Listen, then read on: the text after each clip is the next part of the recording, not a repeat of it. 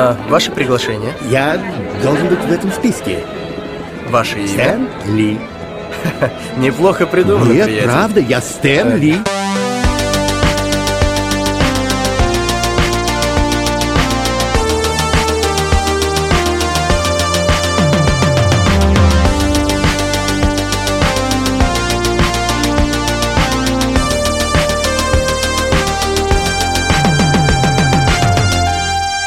Всем привет!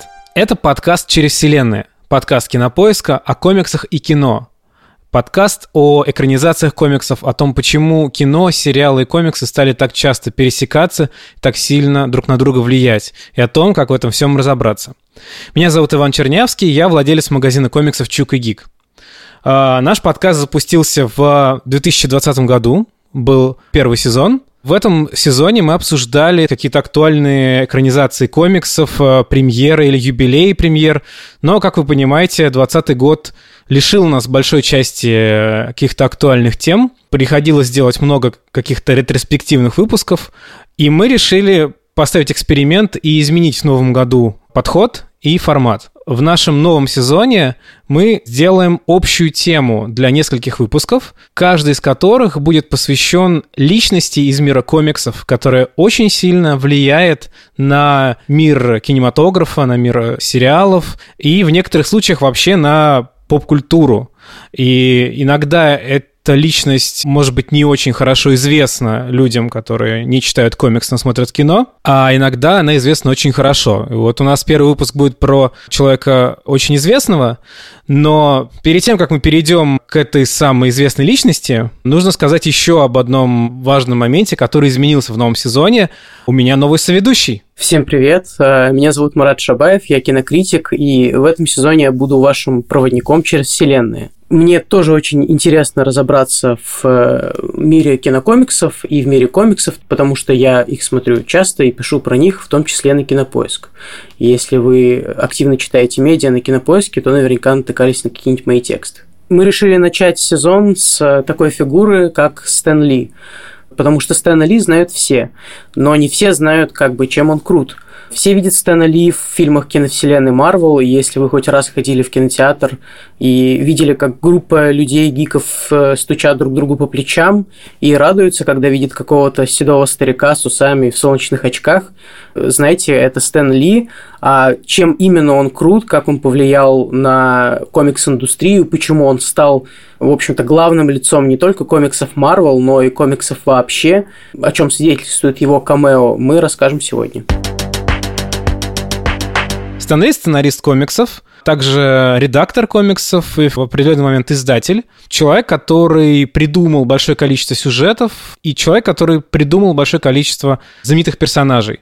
И если это сказать еще проще, Стэн Ли — создатель комиксной вселенной Марвел, которая, в свою очередь, стала прообразом для нынешней киновселенной Марвел, уже захвативший весь мир. Это вот такое самое краткое описание, попытка такого безоценочного взгляда на Стэна Ли. На самом деле он, конечно, гораздо многослойнее и сложнее. И да, действительно, Стэн Ли очень известный человек за пределами комиксов, в том числе, мне кажется, потому что это была его идея, его задача. Он очень хотел быть известным. Это свидетельство его коллег по работе. Он очень хотел в какой-то момент вырваться из круга комикс-фанатов. И, собственно, это ему удалось, э, да, уже в 21 веке, когда его стали действительно узнавать даже люди, которые, может быть, э, никогда не держали комиксы Марвел в руках.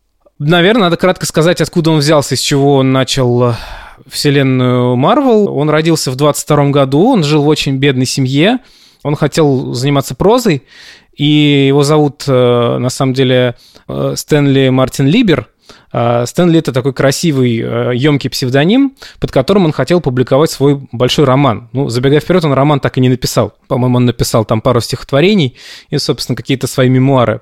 Он в 30-е, там, 40-е годы никак не мог себя пристроить, пока не случилось такое радостное совпадение. Его родственник Мартин Гудман э, был издателем комиксов компании Timely. То есть, если упрощать как в толком словаре, то можно сказать, что Стэн Ли попал в индустрию комиксов по блату. А, Он сначала попал в э, Таймли просто как такой человек на подхвате, мальчик на побегушках, вот так вот можно сказать. Потом произошло следующее событие, известное всем историкам комиксов. С Гудманом вдрызг поссорились два ключевых его сотрудника, Джек Кирби и Джо Саймон. Джо Саймон был главным редактором издательства, и они вместе с Кирби придумали Капитана Америку. И Гудман остался без главного редактора и поставил на эту должность Стэна Ли, который как бы с ним, у него был какой-то контакт, да, Ли, видимо, выполнял все его поручения, был как бы управляемый. И Стэн Ли стал главным редактором всего лишь, ему было, по-моему, даже не полных 19 лет. То есть э, это был очень резкий, быстрый такой э, карьерный рост после э, долгих каких-то поисков. Ну и, собственно, дальше мы проматываем пару десятилетий. 20 лет Ли работал почти главным редактором, но Таймли не был очень успешным издательством. Главным образом потому, что оно всегда выполняло роль следующего, да, то есть оно всегда копировала чужие тренды. И Ли к началу 60-х годов очень сильно устал от этого, потому что Гудман постоянно требовал, чтобы Ли писал комиксы в тех жанрах, которые сейчас, по, по мнению Гудмана, на топе. То есть сейчас мы делаем вестерны, потом мы, мы не делаем вестерны, мы делаем все комиксы ужасов. Нет, мы не делаем комиксы ужасов, мы делаем все комиксы про любовь, там, про монстров и так далее. И, собственно, когда Ли было уже под 40 лет, Мартин Гудман узнал, что его конкурент из издательства, которое мы сейчас называем DC, очень успешно делают комиксы про команду супергероев. И Гудман говорит э, Стэну Ли, что все фигня, переделаю заново, давайте делать опять супергеройские комиксы. Давай по новой, Миша, все ху... И Ли в этот момент хотел уходить. Он э, планировал уйти чуть ли не в Голливуд, заняться сценариями для кино или, может быть, реализовать свои писательские амбиции. Его убедила жена передумать. Она сказала, что ты все равно ничего не теряешь. Если не пойдет, ты и так собирался уходить. А если пойдет, ты просто наконец-то сделай то, что ты хотел бы сделать сам. Супергероев, которых бы ты хотел действительно придумать сам, не по указке начальства. Так Ли написал комикс про фантастическую четверку, который имел огромный успех и который породил единую вселенную Марвел и изменил его карьеру и карьеру многих других людей. Опять же, в возрасте, будучи не очень молодым человеком, это, мне кажется, очень важная штука для вдохновения тех, кто думает, что все пути для него закрыты сейчас. Облако изменило структуру наших ДНК. Какая мерзость. Марат, я знаю, что ты читал перед подкастом некоторые из ранних комиксов Ли. Да, я перелистал э, первые выпуски про фантастическую четверку и Человека-паука. Я не очень хорошо понимаю, например, чем Стэн Ли отличается от известных авторов, которые работали в индустрии до него. То есть э, какие-то штуки я подметил, например, когда читал фантастическую четверку, там очень интересный нарратив, потому что там он, во-первых, такой параллельный, а во-вторых, нелинейный, потому что там есть довольно много флешбеков. Сначала мы видим какую-то сцену катастрофы, в общем, какой-то полный Армагеддон творится в городе, э, люди загораются, человек сбрасывает плащ, и он оказывается каким-то большим каменным монстром, женщина исчезает, а мужчина растягивается, и борются они с каким-то подземным кротом. А потом мы уже как бы узнаем оригин, э, предысторию всех этих героев, вот они слетали в космос. И это довольно кинематографично, как мне кажется, и стили как бы в фантастической четверке так просится, чтобы его перенесли на большие экраны. Парадоксально, что конкретно этому комиксу дико не везет несколько десятилетий с экранизациями.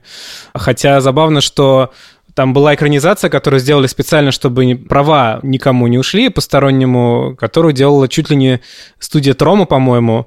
Такая экранизация сделали не для кинопроката. И интересно, что действительно первый выпуск «Фантастической четверки», он немножко похож на такой боди-хоррор. То есть там есть какие-то вот эти вот странные превращения, странные монстры. И я с тобой полностью согласен. Мне тоже кажется, что комиксы Стэна Ли сейчас читать как бы без дополнительной оптики очень сложно, да, и, например, я бы никогда не посоветовал там их в качестве чтения, например, детям, которые хотят погрузиться во вселенную Марвел, хотя они как бы по-своему тоже детские, наивные, но в момент выхода эти комиксы все были фурором, потому что вот э, никому не приходило в голову сделать, например, там таких э, страшных существ главными героями, никому не приходило в голову вот важный момент, э, сделать так, чтобы герои жаловались на свою судьбу, что, в общем, они как бы не очень довольны, и четверка и паук их объединяет то, что они не очень довольны тем, что они супергерои. Ваня, я читал такую странную штуку про Стэна Ли. Я не знаю, миф это или нет, как в передаче QI ты должен сейчас либо сработать сиреной, либо как бы подтвердить его. У Стэна Ли, кроме каких-то вот его особенностей стиля, вроде вот такого нелинейного повествования и прочего, есть такая фишка, что герои э, носят имена и фамилии, начинающиеся с одной и той же буквы. То есть это довольно легко проверить самим. Это Питер Паркер, Рид Ричардс, э, Брюс Беннер и так далее ходит такой вот миф, что Ли это придумал, чтобы ему легче было запоминать имена и фамилии персонажей, потому что их было так много. Как бы это скорее э, фишка, появившаяся из-за какой-то вынужденности, потому что он просто не может создавать новых-новых персонажей, и более того, кажется, мне я читал, что Ли сам неоднократно допускал ошибки в комиксах, и, например, Питера Паркера где-то зовут не Питер, э, или Брюса Беннера звали каким-то другим именем на Б. Слушай, это действительно так. Первом выпуске как раз с появлением Человека-паука, удивительная фэнтези 15, или в одном из первых комиксов по Человека-паука, там действительно перепутана фамилия. Есть такой трогательный момент, что в российском издании классических комиксов Паука эту штуку сохранили, и она моментально попала в паблики, где обсуждаются косяки российских издательств. То есть никто не понял отсылку, конечно же, такую тонкую. Слушайте, э, миф такой вполне может быть, он, мне кажется, подводит нас к такой вещи, что вокруг Стэна Ли очень много мифов, проверить которые невозможно просто потому, что участники событий все мертвы. И ты знаешь, я вот как раз, э, да, к сожалению, не успел прочитать эту новую книгу э, там «Взлеты и падения» Стэна Ли, но я прочитал большое интервью э, с ее автором Ризманом, где он, э, собственно, говорит очень важную вещь, э, что он хотел эту биографию написать с позиции ну, исторической науки и журналистской как бы этики, да, журналистского профессионализма. То есть он пытался найти подтверждения документальные тем или иным заявлениям, фактам, легендам. И он э, признается, что огромное количество вещей, которые про Ли говорят и которые Ли говорит сам про себя, они не находят никакого подтверждения вообще. Многие вещи, которые Ли себе там в биографиях или в интервью, скажем так, приписывает, нет никакой возможности проверить, так это или нет. Самый близкий вариант э, какой-то проверки – это слова людей, которые общались, например, с э, партнерами Стэна Ли в разные годы. Но у партнеров тоже оптика менялась, потому что все-таки, ну вот да, у нас Стэн Ли 22 -го года рождения, остальные примерно его сверстники, и ты представляешь, в каком состоянии ума э, они находятся в конце 90-х, начале 2000-х годов. Э, понятно, что у них уже смешиваются события, смешиваются, собственно, оценка и так далее. Да, действительно, это была одна из особенностей вот эти вот имена, все Питер Паркер, Брюс Беннер, Бетти Брандт, Джей Джона Джеймсон, то есть как бы он старался это делать. Более того, он старался иногда в закадровом тексте сделать так, чтобы в одном абзаце, в одном предложении все слова начинались на одну букву. Мне пару раз приходилось переводить какие-то небольшие комиксы Стэна Ли, которые были в качестве такого бонуса для каких-то современных изданий на русском языке. Надо сказать, что это была постоянно головная боль пытаться это поймать на русском языке. Он Кроме этого, еще очень любил такую восклицательную интонацию, то есть он как будто бы со страниц комиксов постоянно кричал, то есть он не говорил э, спокойно, у него везде были восклицательные знаки, он обращался напрямую к читателю, проламывал четвертую стену, для читателя у него было свое прозвище True Believer, то есть, как бы это сказать, истинно верующий, даже не знаю, какой тут правильный перевод будет в таком контексте.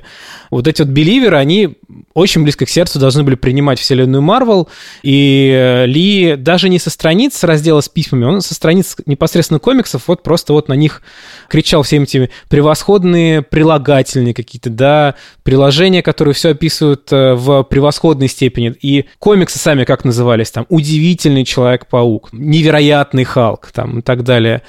То есть вот этот степень какого-то постоянного напряжения, постоянно натянутая струна, это, конечно, была особенность э, авторская. Но была еще одна особенность такая рабочая, собственно, к которой мы постепенно подходим. Это то, как Ли удавалось такое количество комиксов, невероятное по нынешним временам, э, такое количество комиксов выпускать каждый месяц.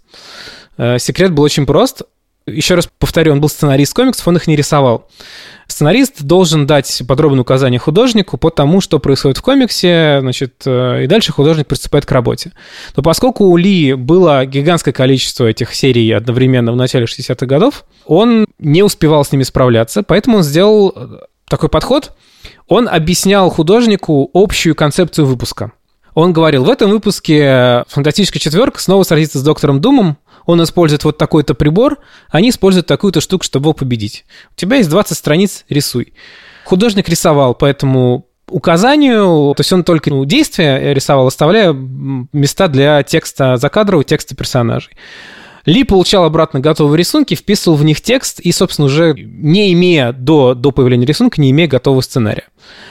Таким образом, Ли мог э, обеспечивать беспрерывный конвейер. То есть он приходил к одному художнику, давал ему задание, пока у него второй художник работает, третий еще там на подхвате. Он это мотивировал тем, что иначе художники, которые э, были в статусе фрилансеров, сидели бы очень долго без работы. Он бы не успевал им выдавать подробный сценарий. Это начали называть метод Marvel, то есть э, получились два противоположных метода написания сценария комиксов. Один, например, исповедует Алан Мур, который на каждой странице сценария хранителя писал дико подробно, какого цвета книжки на книжной полке, что написано на корешке каждой книжки, куда падает тень и так далее. И другой метод — это когда либо эм, сценарист дает общую канву, либо он на каждой странице пишет «здесь большая драка». Э, здесь большая драка, в конце небольшой разговор, там, постарайся уместить там 4 кадра и так далее. Метод Marvel, он не эксклюзивный для Marvel, он просто так называется, им иногда пользуется до сих пор, но проблема в том, что этот метод поссорил Стэна Ли с его партнерами, с художниками, которые рисовали первые комиксы Marvel, и стал причиной его неоднозначной репутации в комикс-сообществе, потому что его партнеры считали, что они выполняют большую часть работы, и в какой-то момент, сильно позже э, описываемых событий, начали говорить, что зачастую Стэн Ли вообще не имел никакого отношения к написанию сценариев. Партнеры — это, например, Стив Дитко, который создал Человека-паука и Доктора Стрэнджа, нарисовал вместе со Стэном Ли, и Джек Кирби, который э, первым нарисовал почти всех ключевых персонажей Марвел, и Тора, и Людей Икс, и Мстителя, и так далее. Но для читателя со стороны этой проблемы не существовало, потому что никто не знал о какой проблеме, потому что на всех комиксах стояла красивая надпись «Стэнли представляет», «Стэнли то», э, вот вам из э, новой истории из разума Стэнли и так далее. И эта штука была особенностью работы Стэна Ли, это была его новация, и она же его стала некоторым проклятием, я бы даже сказал. Про скандалы Ли и его партнеров это довольно любопытно, эм, особенно учитывая какую-то биографию Ли, потому что он начинал, насколько я понимаю, человеком, который не просто даже мальчик на побегушках, а человек, который в чернильницах меняет чернила художником, а потом внезапно он становится человеком, который дает этим же культовым художникам, которые придумали Капитан Америку, новое задание. Как бы мальчик, ты кто такой? Но Стэн Ли из такого э, мальчика на побегушках превратился именно в большого автора, автора с большой буквы. И речь идет, мне кажется, не только про комиксы, а в принципе про поп-культуру. Стэн Ли это такой идеальный образец автора. И, в общем-то, это работает до сих пор, э, вот такая позиция большая авторская. Да и метод Ли, про который вот ты сейчас рассказал, что вот у вас есть завязка, у вас есть финал, а дальше какие-то наемные фрилансеры сами заполняют пустоты, что-то придумывают, и, естественно, если что-то это как-то не укладывается, автор, э, как большая руководящая инстанция, может скорректировать или что-то подправить, потому что ему же надо заполнить, там, например, диалоги в этих облачках, вот, ему надо что-то сделать, и, в общем, то, как работает Ли, то, как ты описал, как он работал с комиксами, это очень похоже, как мне кажется, на то, как сейчас существуют сериалы, и, наверное, какая-то часть еще и просто голливудской продукции, все, что связано с выпуском фильмов, но к сериалам это ближе всего. А, Ли всегда вот говорил, что как бы комиксы, они близки фильмам. Мне кажется, что как сейчас э, мы начинаем все понимать, и в 2021 году комиксы, они очень близки сериалам. Э, потому что в сериалах у нас есть тоже свои Стэны Ли. Это какие-то известные шоураннеры, типа, ну, Райана Мерфи. Кто делает американскую историю ужасов? Райан Мерфи. Кто делал Голливуд? Райан Мерфи. Сестра Рэчет? Райан Мерфи. Люди очень часто удивляются его продуктивности тоже, как у Стэна Ли. Он постоянно пачками выпускает что-то новое. Но, мне кажется, не все задумываются о том, как он это делает. в общем-то, довольно просто. У него есть описание какого-то концепта. Но если включить отдельную серию, например, американской истории ужасов и посмотреть, кто сценарист и кто режиссер, мы не увидим там ни Райана Мерфи, ни Брэда Фальчика. Ну, в основном. А чаще всего это какие-то люди, чьи имена и фамилии нам могут вообще ничего не сказать. Но так как Райан Мерфи условный батя, как Стэн Ли был батей в Марвел, мы ассоциируем этот продукт с его именем. И комикс и сериал, да, они действительно очень конгениальны друг другу не только по какому-то формату, то есть фильм это что-то большое, а комиксы, сериалы – это вот отдельные выпуски, которые выходят там раз в неделю, раз в месяц. Они еще очень близки по какому-то творческому методу. Я не думаю, что здесь есть конкретное влияние Стэна Ли на сериальную индустрию, но просто, в общем, как бы, если мы будем по ниточке разматывать, мы, в общем, дойдем до, наверное, каких-то очень далеких времен, когда рисунки большие, в том числе э, каких-то авторов там, эпохи Возрождения, рисовали много людей, рисовали подмастерья, но мы знаем, что вот это Микеланджело, например. Но других людей мы не знаем. Точно так же мы знаем Стэна Ли, Райана Мерфи. И вот еще хороший пример, как мне кажется, это сериал «Mindhunter». Netflix его позиционирует как сериал Дэвида Финчера. Мы все смотрим его как сериал Дэвида Финчера. Но является ли он действительно автором сериала «Mindhunter»? Нет, потому что он снимает третий или четверть эпизодов сезона. Он является одним из продюсеров наравне с Шарли Сторон, которая вообще-то подкинула ему эту идею. Но нам всегда, в общем, нужна какая-то вот такая вертикаль. У нас всегда есть какая-то инстанция сверху это, в общем-то, очень часто касается, мне кажется, и политики. Э, мы видим верхушку айсберга человека, который либо отвечает за все хорошее, либо за все плохое.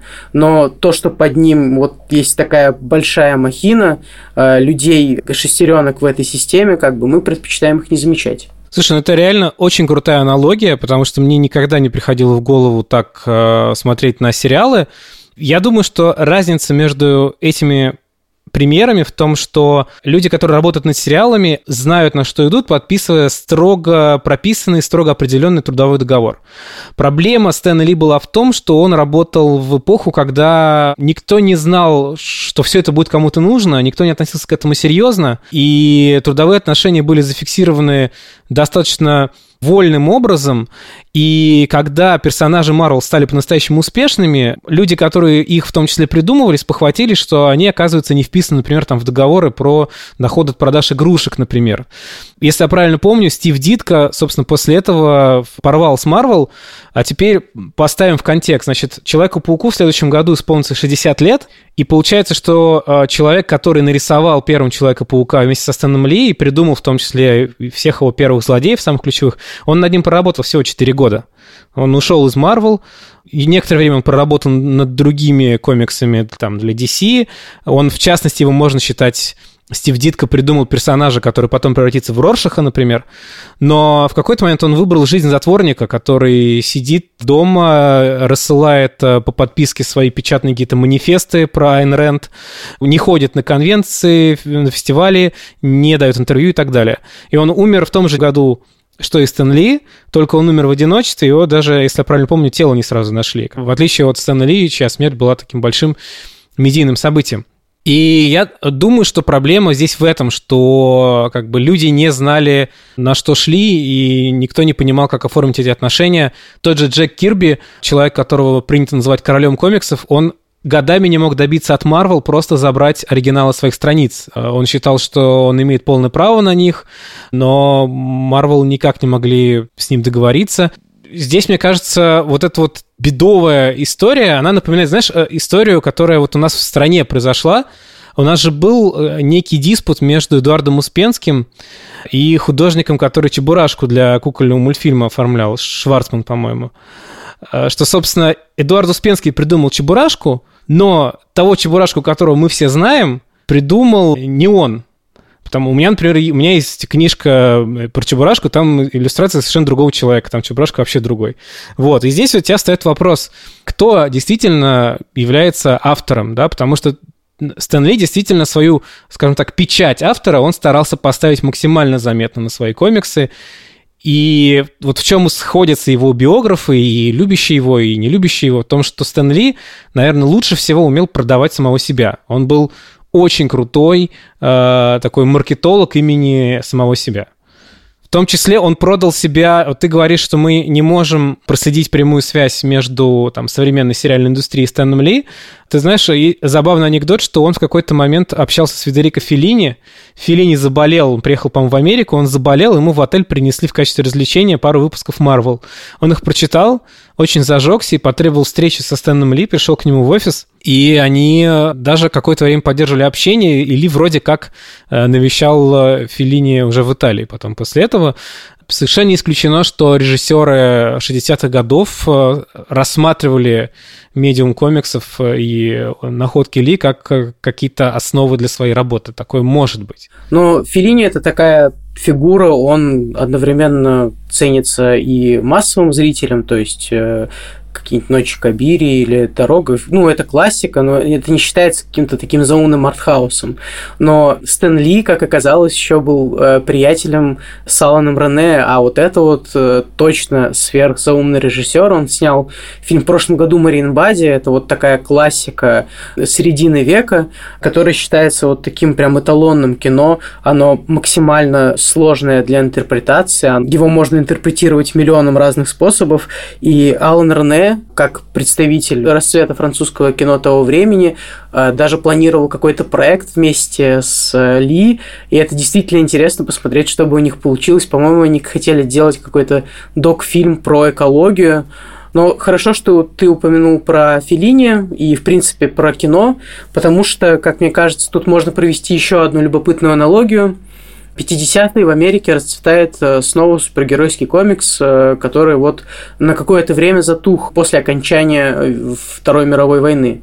Ну и, в общем, Стэн Ли делает свои какие-то первые шаги на этом поприще, и совсем скоро он станет звездой номер один а в это же время во Франции расцветает французская новая волна, тоже такая вещь, про которую ну, любители кино знают, но она, чем интересна, она базировалась вокруг критического и теоретического журнала «Каюди Синема», в который писали как и теоретики кино, вроде Андрея Базена, так и э, критики, которые скоро станут сами режиссерами. Это Трюфо, Гадар, Шаброль и так далее. И вот в чем инновация э, каких-то текстов «Каюди Синема». Они смотрели голливудское кино, то есть студийное кино, бездушное, в котором как бы нет автора, а, но они смотрели фильмы Хичкока и видели в нем автора – они, они видели, что он привержен к тем или иным темам. Они видели авторов э, Джонни Форти, который снимает вот такие кондовые, прям вестерны, очень по нынешним временам, конечно, неприемлемые. Они видели авторов Говарди Хоуксе, который э, снимал тоже и, и вестерны, и нуары. То есть в том кино, что в, э, которое в самой Америке считалось низкопробным.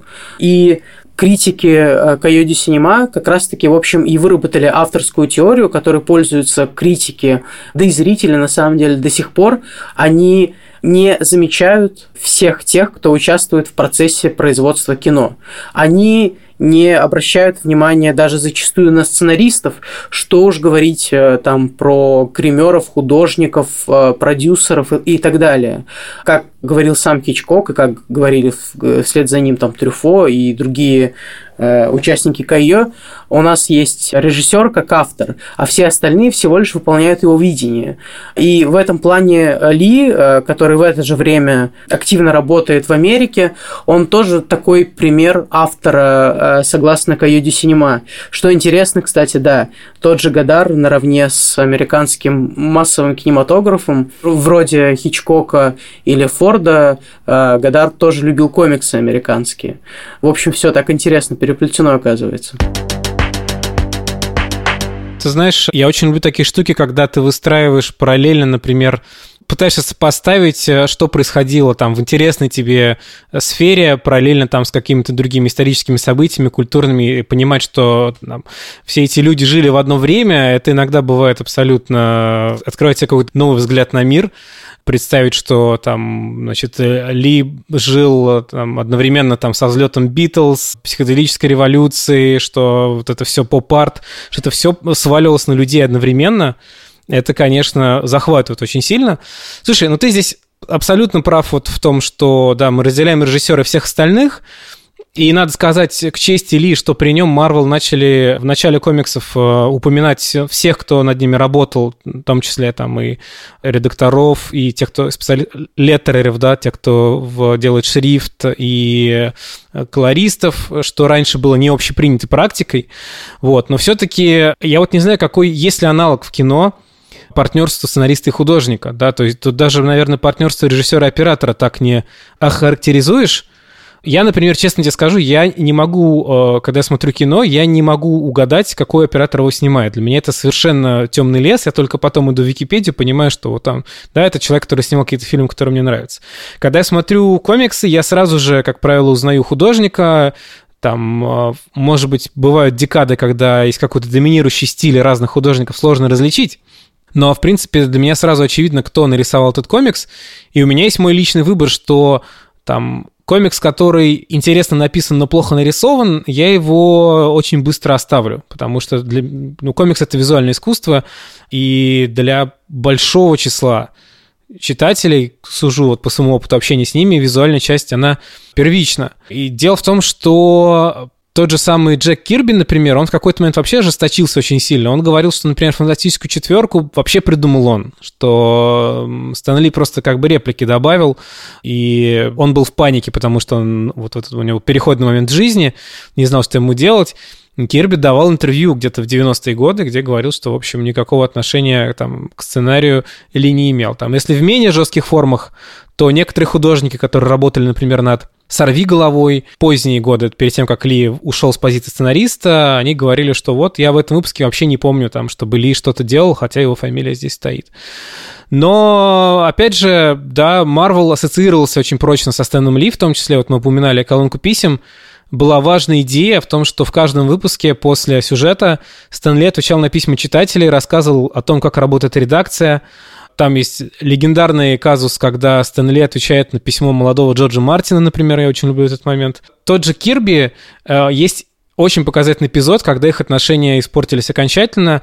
Это где-то было в 66-м э, году, по-моему. Репортер э, пришел делать репортаж про редакцию Marvel, ну, то есть он провел с ними день и описал свои впечатления такой, да, как это называется, не профайл, а такой вот э, репортаж погружением.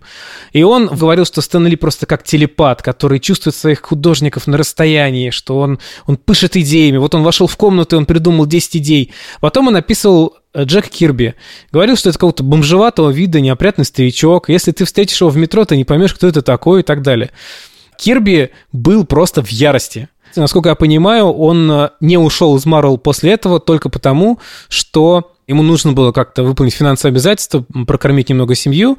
Э, он позднее ушел в DC, который тоже, как бы, как, как и любая корпорация, корпорация зла, но DC с ним обошлись гораздо более по-человечески. И Стэн Ли в поздних своих каких-то выступлениях, он тоже говорил, что он жалеет об этом, об этой статье, он не хочет ее вспоминать, он считает, что репортер был непрофессионален и неправ, но вот как бы это была иллюстрация восприятие Стэна Ли в обществе. И надо сказать, что сейчас ситуация с а, этими бесконечными камео, она примерно та же самая, хотя мир не стоит на месте, и когда Стэн Ли скончался, я обратил внимание, что ну, в английском языке его уже называют э, не creator, да, не создатель, а co-creator, то есть со-создатель. И во всех там каких-то вечерних ток-шоу американских, которые посвящали ему сегменты, я вдруг обратил внимание, что употребляется теперь и эта форма уже э, более, может быть, справедливая. И здесь есть вот этот момент, который в спорах про Стэн Ли часто вспоминают, что Стэн Ли сделал после того, как расстался со своими партнерами, да, с э, Ли, Кирби, э, с другими художниками, и что сделали эти художники. То есть Стив Дитко, как я уже сказал, он выбрал просто путь отшельника, и он сам решил, что он не хочет заниматься супергероями и комикс-индустрией. Джек Кирби для DC создал огромный цикл под названием «Четвертый мир», и мы будем его периодически, наверное, вспоминать, потому что часть этого цикла под названием «Новые боги» готовится к экранизации. Это фильм, который будет снимать э, режиссер Анна Дюверней. Но там на какой стадии он находится, не очень понятно, где-то на стадии сценария. А, и это уже будет наше погружение именно в фантазию Джека Кирби без вмешательства э, там, сценаристов, потому что он был полностью создатель и автор этой идеи. А Стэнли, после того, как он сначала ушел как бы на руководящую должность в Marvel, потом он покинул Marvel на очень интересных условиях, он принимал участие в жизни издательства, но не писал комиксы, он получал какое-то колоссальное жалование, там разные источники, там от 800 тысяч долларов до миллиона долларов ежегодно, в обмен на то, что в неделю выделял пару часов на какие-то промо-активности, там, ну, сняться для какого-нибудь э, репортажа или что-нибудь еще, и пытался заниматься своими делами. И вот есть такой факт, что все дела Стэна Ли после ухода из Марвел, они были неудачными. У него был очень неудачный бизнес-проект с бывшим уголовником, который чудом не кончился для Ли в 90-е годы судебным иском. У него были какие-то бесконечные реалити-шоу, комиксы, фильмы, где было его имя, но его как бы э, реальный вклад как автора был э, исчезающий. То есть самый известный для российского зрителя, наверное, это мультсериал «Стриперелла», про супергероиню стриптизершу, которую озвучила Памела Андерсон. Там вот это был проект Стэна Ли после ухода из Марвел такой. Эй, вы, злодеятели! Скоро вы будете зло недеятелями! Ни один проект после ухода из Марвел его, после, да, после того, как разрушилось партнерство с художниками, он не достиг и сотой доли успеха персонажей Марвел, которых Ли придумывал там сам или с кем-то еще. И это очень показательная, по-моему, штука. Хотя, опять же, читая интервью Абрахама Ризмана, я нашел момент, где вот биографы сходятся есть вещь, которую нельзя опровергнуть уже в пользу Стэна Ли. Именно Стэн Ли похоже, придумал именно идею вселенной Марвел. Именно он придумал, что вот будет этот мир единый, который будет стимулировать людей э, читать и покупать сразу много комиксов. Тебе нельзя будет просто читать одну серию, ты должен будешь постоянно захватывать другие. Хотя персонажи других комиксов там ранее, тех же DC, пересекались друг с другом, но вот оформить это как такую концепцию, судя по всему, это сделал именно Стэн Ли, а это, наверное, вклад, может быть, даже еще больше, чем какие-то персонажи, которых он создавал. И снова немножко хотел про Стэна Ли как автора. То, что ты говоришь, мне кажется, подтверждает э, какую-то такую мысль, которая у меня есть в голове. То есть э, Стэн Ли после того, как ушел из Марвел, продолжал получать большие деньги, просто ставя свою подпись. Э, Стэн Ли представляет. И более того, как бы еще вот, как я понимаю, одна из важных особенностей Ли, он постоянно громко заявляет, что вы еще никогда не читали такого комикса, как этот на обложке. И автор, наверное, в современном понимании, вот э, успешный автор, который существует в капиталистической системе, не человек, который снимает, рисует андерграундные комиксы, которые читают 100 человек, или снимает фильм, который увидит несколько десятков человек. А успешный автор – это еще и хороший пиарщик самого себя и своего дела. То есть э, таких примеров тоже можно много придумать. Когда э, музыкант пишет альбом, говорит, что вот это его как бы шедевр. Э, после этого он может ничего больше не делать. И Стэн Ли, ставя свою подпись, это, в общем, какая-то такая марка качества. Наверное, это можно сравнить с тем, как какие-то модельеры, на которых тоже работают многие люди, в итоге типа, мы знаем, что вот эта вещь вышла из такого-то дома и так далее. Стэн Ли в этом смысле это Э, не что иное, как такая вот подпись, это имидж. Но если как бы его оторвать от Marvel, э, ну, от системы, в которой он укоренился давно и глубоко, мы знаем его как человека Marvel, как будто бы вот э, Стэн Ли весь свой имидж спаял с Marvel так, что нельзя отдельно представить сейчас Marvel, и нельзя отдельно представить Стэна Ли как человека, который делает что-то кроме Marvel. То есть та же Стриперелла, ну, у нее довольно культовый статус, но в очень узких кругах. Или какие-то вещи, которые он... То есть я вообще не знал, что он что-то делает за пределами Marvel. Более того, э, несколько было у него проектов. Один вот этот прогорел, после этого был тоже какой-то не очень удачный проект. Э, почему было важно вот, вот эта тема с камео Стэна Ли? Он тоже такой знак качества на киновселенной. Кто здесь Тони Карк? Здесь. Вот он, вот он, Тони Карк. Он самый и есть. Спасибо большое. Теперь только так тебя и буду звать. Столик, пожалуйста, для мистера Карка. У него, конечно, были какие-то камео и до появления киновселенной Марвел, но он, в общем, сначала придумал всю эту тему с тем, что герои тесно переплетаются в комиксах, вот это вселенная Марвел в комиксах, а потом его же метод переехал в кино, точнее, не его же метод, а его прием э, переехал в кино, и им снова нужно было одобрение высшей инстанции. У нас есть Стэн Ли, который как бы есть там везде, во всех моментах. Более того, в, э, по-моему, в Стражах Галактики 2 э, Стэн Ли выступает в роли такого наратора, рассказчика, он рассказывает этим внеземным э, созданиям какие-то истории. Мы понимаем, как бы, что он больше, чем кто-либо в системе Marvel, хотя сейчас, мне кажется, это тоже уже будет как-то изменяться. Ну, во-первых, потому что Стэн Ли умер, и я не знаю, как много камео они с ним успели записать, но, наверное, не на 30 лет вперед точно. А мне кажется, они не, не успели уже. Мне кажется, уже последнее было в финале все-таки. Ну, я читал какие-то такие смешные штуки пару лет назад, когда Стэнли умер, что вот его чуть ли не силой заставляли сниматься, то есть, а, ну, все понимали, что старик не вечен. Вот они как бы скопом отснимали все камео на будущее с запасом, вот что будет, если Стэнли умрет. Но у нас, на самом деле, в кино уже есть свой Стэн Ли в киновселенной Марвел, это Кевин Файги, который, как мне кажется, работает по тому же принципу, он э, наследует принципу Ли, его методу, но в, э, уже в рамках киновселенной. Потому что Кевин Файги не снял ни одного фильма Марвел. И Кевин Файги не был автором сценария, единоличным тоже ни одного фильма Марвел, то же самое с сериалами. Но э, Кевин Файги это такой куратор – это куратор, раз, это громкое имя, два, и из этого вытекает, что он еще и пиарщик киновселенной. Когда мы хотим узнать что-то про будущее киновселенной, в первую очередь мы обращаемся к словам Файги, который говорит, что вот, у нас будет то-то, мы делаем сериалы, все будет круто. И э, Кевин Файги тоже дает авторам какую-то свободу внутри своего продукта. То есть, э, несмотря на то, что киновселенную Марвел часто обвиняет в том, что она какая-то довольно однообразная, но у нас есть, например, Джеймс Ганн, который делает Стражи Галактики. И они должны вписываться каким-то образом в киновселенную. Я предполагаю, что там как-то так же строится эта работа. У нас есть начало, типа, какими мы должны их вести, и финал, и какие-то подвязочки к общей конве, что вот стражи заканчиваются подвязками к там, Танусу или что-то такое, или что вот мы обязательно должны в третьих стражах показать Тора, который готовится, потому что в конце там Мстителей он улетел со стражами тусовать. А, и Кевин Файги такой тоже куратор, э, он задает общий вектор, а внутри э, работают какие-то другие люди, но в отличие, кстати, от этой комикс-системы, мы этих людей знаем. Например, мы знаем, кто снимает «Стражи Галактики». Э, мы опять, конечно, говорим про режиссеров, а не сценаристов, но мы знаем какие-то фигуры, которые занимают место ниже, чем Кевин Файги. Это очень правильная аналогия, хотя Кевин Файги, заметьте, э, по-моему, у него у самого-то камео никаких нету, он себя в фильмы не вставляет.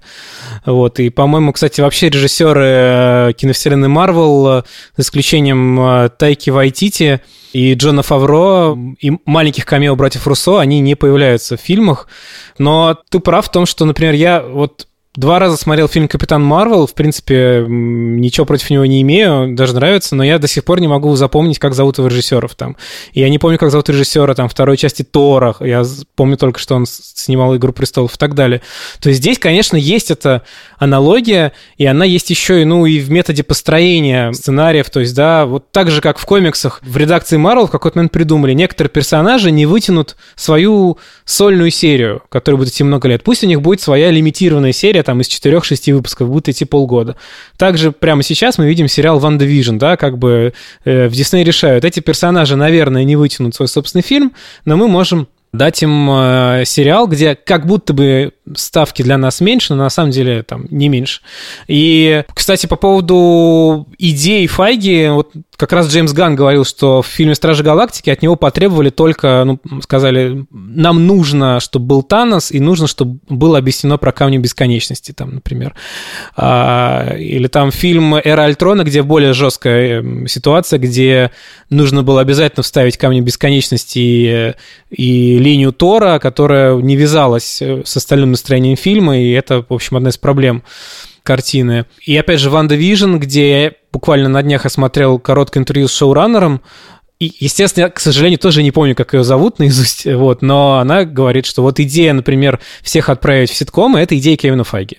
То есть, да, я думаю, что, конечно, он э, вдохновлялся очень сильно. Другое дело, что в камео Стэна Ли есть что-то подозрительное. Я не могу отделаться от этого ощущения, что либо это была какая-то контрактная необходимость, э, либо это была какая-то идея самого Стэна Ли, потому что у него камео начались 70-х годов, когда был сериал про Халка, самый первый такой наивный, и там Стэнли появляется. И у него камео должно было быть, например, еще в фильме «Блейд», который там еще до «Человека-паука», до «Людей Икс» и до киновселенной Марвел его просто вырезали. И ты задаешься вопросом, а, по-моему, не по-моему, а точно Стэн Ли не придумывал Блейда. Там, и, например, он не придумывал некоторых персонажей из Стражи Галактики. Не он придумал их собрать в команду, например, совершенно точно. И ты задумываешься, а нет ли здесь какого-то элемента э, тщеславия? Нет ли здесь э, вот э, какое-то продолжение вот этой идеи Стэна Ли о рекламировании самого себя? И здесь, кстати, парадоксальная абсолютно ситуация. А, Стэн Ли ухитрился не договориться про процент от новых экранизаций Марвел в середине нулевых. Таким образом, он на самом деле не был э, бенефициаром киновселенной Марвел, потому что по старому договору, который был до начала киновселенной, он получал бы процент с этих фильмов. А э, тут на самом деле нет, он только вот получал вот это вот свое жалование, которого к тому же его пытались в Марвел лишить. Этот знаменитый теневой кардинал Марвел Айк Пелматор пытался это все припад закрыть. Файги, конечно, похож на Стэна Ли, но мне кажется, что он учел и ошибки, ошибки Стэна и старается их как-то э, не повторять. Кстати, вот ты сейчас сказал про камео э, Ли в Блейде, которого он не придумывал. Э, это, ну, это же, в общем-то, тоже, мне кажется, никак ничему не противоречит. Стэн Ли – это человек, который сделал очень классный личный бренд – и в этом плане он образцовый э, пример личного бренда не только в э, сфере комиксов или искусства, или поп-культуры, а в принципе. Кстати, камео Ли, они же вышли за пределы вселенной Марвел, он начал появляться вообще во многих каких-то фильмах и сериалах, просто связанных с фантастическим. Я помню, у него есть камео в сериале «Герои», который своей ДНК дико обязан комиксам и Марвел в том числе. Он, по-моему, там господи, я не пересматривал, страшно вспомнить вообще, сколько лет это все. Он там, по-моему, водитель автобуса, к которому должны сесть а, а, двое персонажей и решить свою судьбу. И он такой, типа, ну, заходите. Уже вот тогда он узнаваемый старичок, конечно. И у него есть известное камео у Кевина Смита в Молрадс. Как он по-русски называется? На слаботрясы? Тус, тусовщики супермаркет. Тусовщики, да-да-да-да-да. Где как раз Ли Э, встречает в молле главного героя и произносит ему мотивационную речь. Послушайте, Броуди, не стоит ждать. Никакие деньги, никакие женщины, даже все комиксы мира не заменят вам ту единственную. Стэн! Да? Вы так ее любили? Броуди, я все бы на свете отдал за одну только встречу с ней когда этот герой уходит, выясняется, что Ли его пранканул, так сказать, и просто зачитал ему монолог из какого-то своего старого комикса. Вроде купился. Да? Что вы ему наплели? Монолог стервятника из юбилейного выпуска Спайдермена. «Любовь правит миром». Ну, кстати, тут тоже так красиво закольцовывается. Мое любимое камео, наверное, у Стэна Ли в киновселенной Марвел э, было в фильме «Капитан Марвел», действие которого происходит в 90-е. И мы видим Стэна Ли, который едет в автобусе и читает он не что иное, как сценарий фильма «Тусовщики из супермаркета». То есть мы видим камео Стэна Ли, в котором он готовится к другому камео. Мы слышали, ты любишь камео, поэтому мы ставили камео в твое камео. Ты действительно правильно сказал, они снимали несколько камео за раз последние годы. Правда, это тоже непонятная для меня ситуация, потому что я так подумал, что они снимали что-то там, знаешь, на зеленом экране в студии. А камео в последних фильмах с участием Ли очень разные. Там где-то он в автобусе едет, где-то он на машине, продолжение, да, «Мститель. Финал». И там не очень понятно, как они могли это наснимать, а, но есть такой факт, что, ну, ему было тяжело уже как бы говорить, старость у него была такая непростая. И а, Файги попросил Кевина Смита предоставить оригиналы аудиодорожки из а, тусовщиков, поэтому это, собственно, оттуда и звучит фрагмент. То есть там, на самом деле, Ли не своим голосом даже говорит. То есть своим, но своим молодым голосом. Кстати, эта тема тоже с заранее отснятыми камео. Это тоже такая штука вполне в рамках тех тем, которые мы с тобой сегодня обсуждаем. Я вполне могу представить, как э, Кевин Файги и его коллеги, э, в общем, отсняли 30-40 ран- рандомных видеокусков со Стэном Ли в разных обстановках. Вот Стэн Ли в автобусе, вот Стэн Ли поднимается по лестнице, вот Стэн Ли там несет почту, вот Стэн Ли покупает молоко в супермаркете, и потом уже как бы они, они, они будут думать, куда и как это вставлять, и кого к нему пририсовать. То есть Стэн Ли, например, разговаривает с э, пустотой, а потом туда подрисуют э, Холланда, который там что-то весело шутит. Ну да, потом это можно склеить все в один ролик, просто как пожилой Стэн Ли ходит по супермаркету и открывает ключами дверь. Как в меме с Траволтой, да. Да, это напоминает, собственно, когда Джос Уидон после смерти Стэна Ли э, написал такую фразу, что Стэн Ли создал вселенную, в которой герой если его по-настоящему любили, не мог умереть. Вот это я понимаю, человек думал на опережение, имею в виду то, что Стэн Ли, в общем-то, себя сделал персонажем этой вселенной и как бы немножко тоже э, обессмертил. Если мы снова, да, как поговорим про кино э, и про э, стиль э, кинематографический э, и то, почему именно Стэн Ли, вот такое представительское лицо кинокомиксов и комиксов, э, мне кажется, мы можем легко убедиться в том, что многие его идеи, многие его комиксы как бы актуальны до сих пор, и они вполне себе э, конкурентоспособны. То есть я вот тоже готовясь к выпуску, пролистал первую историю про Человека-паука, которая выходила вот в этом э, сборнике. Это даже не, не сольная еще его линейка. И первый выпуск про Человека-паука, я его листал и думал, так, я это уже видел, причем один в один. Я имею в виду э, первую экранизацию, э, ну не первую вообще, но первую крупную, первую большую экранизацию Сэма Рэйми с Тоби Магуайром 2002 года, потому что э, есть ощущение, что комикс просто по кадру перенесли в кино. Там все есть один в один. У нас есть какой-то вот забитый э, пацан, которого внезапно кусает паук. Его все зовут на тусовке, он говорит, типа, а пошлите лучше в лабораторию, и все над ним угорают. Как здорово! Это самый совершенный электронный микроскоп на восточном побережье. Потрясающе! Ух ты! А, а потом он обретает суперсилу, но пока еще не знает, что с ней приходит.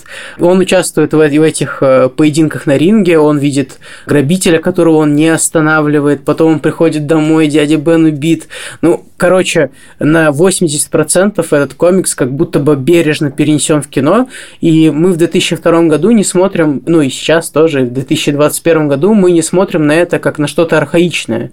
Это вполне понятная история у нас есть э, подросток, аутсайдер, который внезапно становится крутым. И вместе с тем он понимает, что как бы не все так просто. Он не станет сейчас суперменом. У него есть свои какие-то личные переживания, личные проблемы, которые суперсила никак не исправит. И в этом плане, мне кажется, Стэн Ли до сих пор является очень актуальным. Тут я имею в виду не только, например, Человека-паука, но и Людей X, которые все всегда традиционно рассматривают как вот метафору какого-то угнетения. И вот эти несовершенные герои Ли, они, мне кажется, продолжают быть такой ключевой особенностью киновселенной Марвел и даже, как мне кажется, прорываются куда-то и в, ко- и в кинокомиксы DC и так далее. То есть вот для меня Стэн Ли, он в первую очередь про несовершенных героев. В наше время это тоже вполне себе актуально. Ну, Стэн Ли, мне кажется, вообще сам получается такой несовершенный герой, сотканный из противоречий, потому что как его персонаж, это тот, тот же Человек-паук, для людей, которых он спасает, он святой, а там для газетчика Джеймсона и полицейских он какая-то обуза. В этом смысле все-таки действительно параллели между Ли и его персонажами, они прослеживаются. Ну и мне кажется, мы сегодня достаточно много показали, что фонтан идей все-таки, который присутствовал у Ли, несмотря ни на что, да, его вот эта вот попытка создать мир, в который мы можем сбежать и найти в нем отражение нашего мира, они глубочайшим образом отразились на всем поп-культурном пространстве вокруг нас, и мы я не знаю, когда мы от этого влияния вообще, из-под этого влияния выйдем. И даже испытывая какое-то критическое отношение к Стэну Ли, мне кажется, человек не может отрицать того, что организационная, менеджерская, пиар, маркетинговая роль какая-то этого человека, она колоссальная. Он продал нам, всему миру, идею вот этих вот героев этого мира и того, что можно рассказывать истории так. Так вот громко, так активно, с такими невероятными поворотами событий, сюжетов, э, путешествиями в другие миры, на другие континенты. И при этом, э, чтобы в этих всех персонажах что-то оставалось понятное и человеческое. Наверное, на этом мы можем закончить наш первый выпуск нового сезона. С вами были Марат Шабаев и Иван Чернявский. До встречи в следующем выпуске подкаста «Через вселенную». Напоминаю, что на наш подкаст можно подписаться в любом удобном для вас э, плеере, которым вы слушаете подкасты, в Яндекс Музыке, в Кастбокс, в э, Apple подкастах. Э, мы очень ждем ваши отзывы на наш новый сезон оценки. Нам важно понимать, как вы оцениваете наше движение вперед. Мы ждем по традиции ваши письма по электронной почте по адресу подкаст собакакинопоиск.ру. И до встречи в следующих выпусках. А над этим эпизодом работали звукорежиссер Ильдар Фатахов, редактор Таулет Джанайдаров, продюсер Женя Молодцова. Пока-пока. До скорой встречи.